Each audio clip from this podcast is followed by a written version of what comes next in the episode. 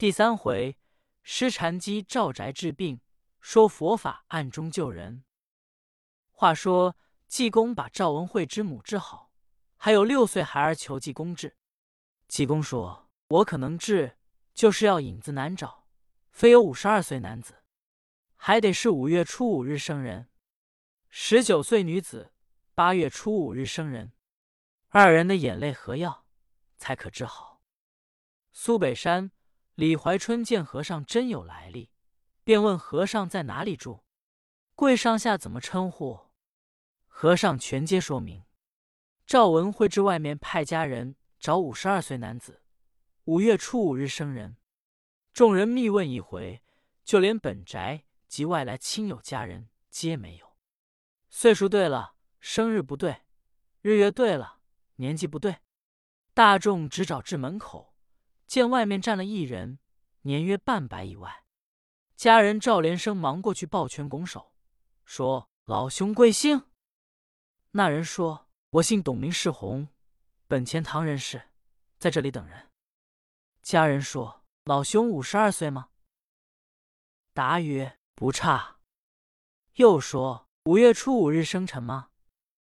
答曰：“不差。”家人忙过去一拉，说。董爷，你跟我来，我家主人有请。董世宏说：“贵主人怎么认得我？你说给我听再去。”家人就把找药引子之故说了一番。那董世宏就跟他到了里面，见了济公、赵文慧等家人，回民接引见了。济公说：“快去找十九岁女子，八月初五日生人来。”董世宏一听，这岁数及生日。和他女儿一般，心中辇测不安。只见家人进来，说：“姑奶奶的丫鬟春娘是十九岁，八月初五日生辰，把她找来了。”只见由外面进来一个女子，董世红一看是自己的女儿，心中一惨，落下泪来。姑娘一看是他父亲，也就啼哭。和尚哈哈大笑说：“善哉善哉。”我今一举三得，三全其美。伸手取出药来，托在手中，叫家人用二人泪水化下药，叫人给赵公子灌下去。少时神清气爽，病症全好。和尚告诉赵文慧，董世红丢银子上吊，自己救他父女团圆之故。赵文慧帮了董世红一百两银子，把春娘交他领去，自己姑奶奶再买一个使女。李怀春一问和尚，方知和尚是灵隐寺济公长老。苏北山过来给和尚行礼，求慈悲慈悲，给母亲治病。和尚站起身来说：“我到你家里去吧。”苏北山说：“很好。”赵文慧也不好相留，拿出白银百两给济公做衣服。和尚说：“你如谢我，富儿过来，如此如此。”赵文慧说：“师傅，请放宽心，我是日必到。”说完，同苏北山出了赵宅。董世宏父女谢济公送走不提。且说和尚到了苏北山家中书房落座，和尚问苏北山：“令堂老太太之病，可曾请人治过？”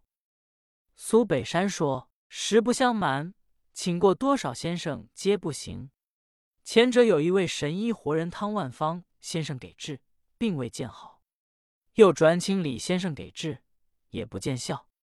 皆说上岁数人气血两亏，不能扶养也。我也尽人力凭天命。今日得遇圣僧，真乃三生有幸，该当老母陈科痊愈。说着，就同和尚出了书房，来至青竹轩西院上房门首，是路北五间。室内落座，只见老太太在床上躺着，那些婆子丫鬟均站旁边，笑和尚身上破烂不堪。和尚说：“你等休笑我这件衣服，且听我道来。世人休笑僧衣破，本来面目世上无。”家人献上茶，济公掏出一块药，托在手中。苏北山一见，其黑似病狼，异香扑鼻。伸手接了灵丹妙药，问：“此药何名？”济公说：“那是我和尚的妙药，名叫要命丹。比如人要该死，吃了我这药去，把命要回来。”双明伸腿蹬服完，苏北山用水化开，给他母亲灌下去。少客老太太病症痊愈。苏北山吩咐摆酒，请和尚在书房之内落座吃酒，谈论些古往今来之事。济公胸藏锦绣，满腹经纶。苏北山方知是一位世外高人，便拜和尚为老师，要给和尚换衣服。济公一概不要。说：“你要谢我，只需如此这般。我要走了。”苏北山说：“师傅，我这里就同你老人家俗家一般，哪时愿意来，哪时就来，在我家住着。”和尚答应说：“好说，我今天回庙去了。”和尚出了苏宅，到街市之上，口唱狂歌说：“自古当年孝武侯，含花成景最风流。”如今生事归何处？孤家斜阳漫对愁。嗟我儿悲且休休，世事如同水上鸥。因寻迷途归院路，打破迷关一笔勾。济公回到庙中，他在大悲楼上睡觉。广亮要害济公长老，以报前仇。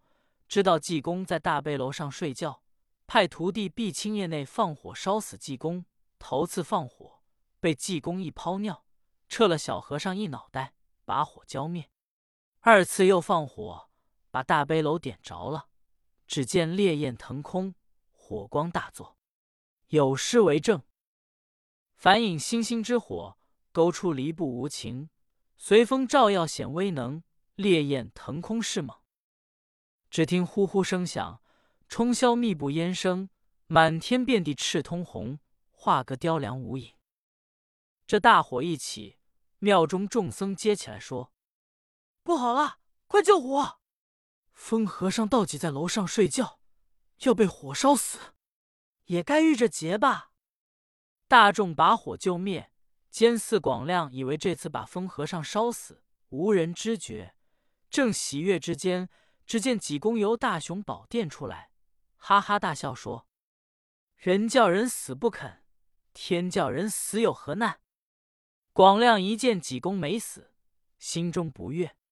他至方丈那里回话，说：“火烧大悲楼，理应治罪于他。”老方丈说：“火烧大悲楼，此乃天意，与道济何干？”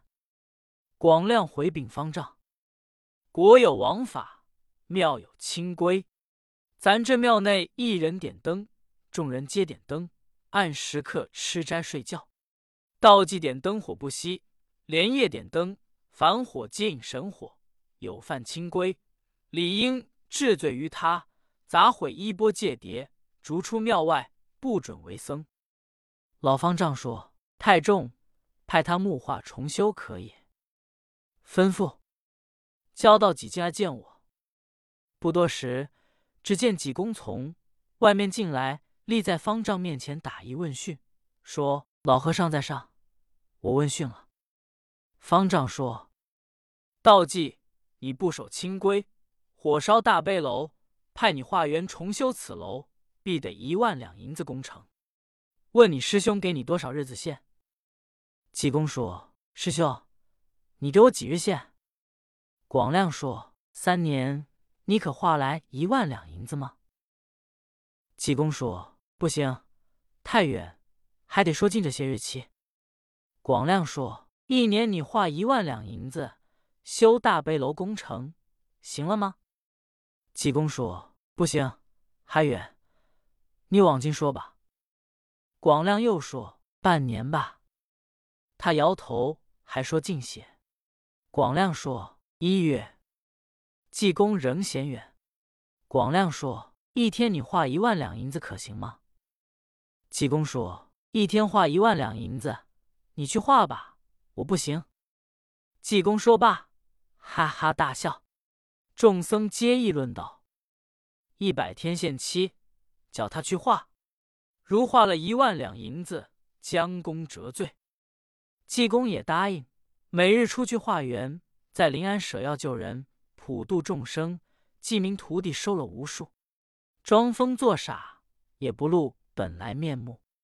那日在飞来峰后山坡之上，见两猎户扛着兔鹿壶罐，他阻住去路说：“二位贵姓？哪里去？”那人说：“我叫陈孝，绰号美髯公。那是我结拜弟，并服神杨莽，由山上打猎回来。师傅何人？”济公说明了，又哈哈大笑说：“每日在山穴，终招来打猎。你为养你生，他命就该绝。”杨猛、陈孝之和尚是高人隐士，立刻跪下行礼，拜济公为师，说：“我二人从此改行，同朋友在彪行找晚饭吃，想个安身立命之处。”和尚说：“好，你等逼日见茂盛。”二人走后，和尚在庙吃酒开荤，并不化缘。广亮也不催他，想到了日期，好把他逐出。光阴茶染，日月如梭，过了一个多月，他一两银子没花。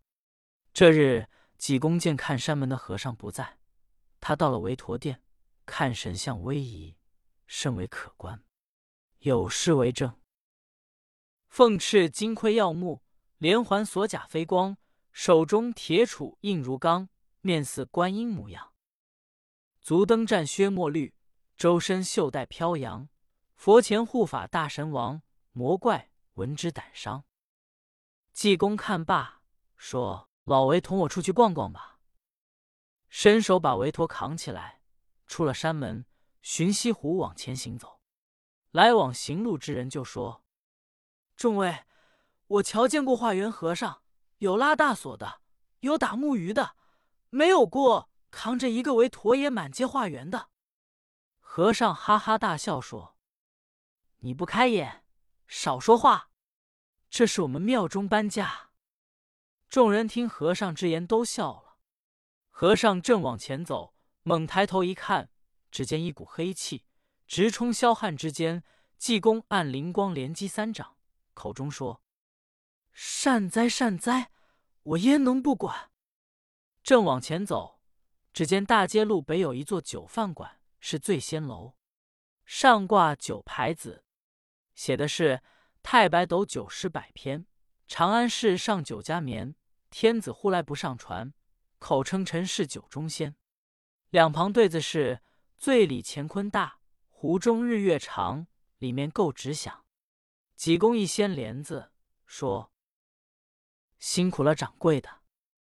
里面掌柜一看，只当他是化缘的小和尚，说：“和尚，咱这里是初一十五才给钱。”那济公说：“是了，我们这里是初一十五才卖啊。”站在门外，只见从东边来了三人，是米粮店掌柜请客来。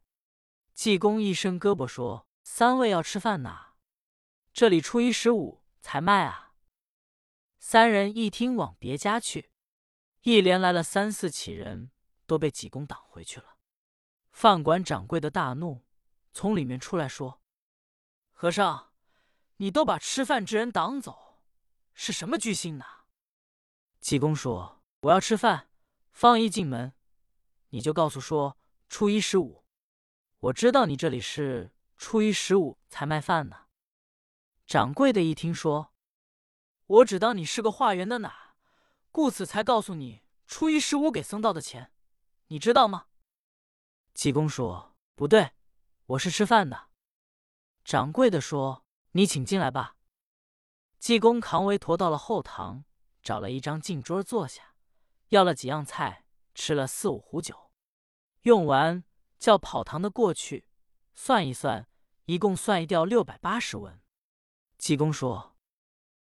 写账罢，改日吃了一桶给掌柜的。早就在这里留神了，听说没钱，掌柜的过来说：“和尚，把吃饭之人都给支走了。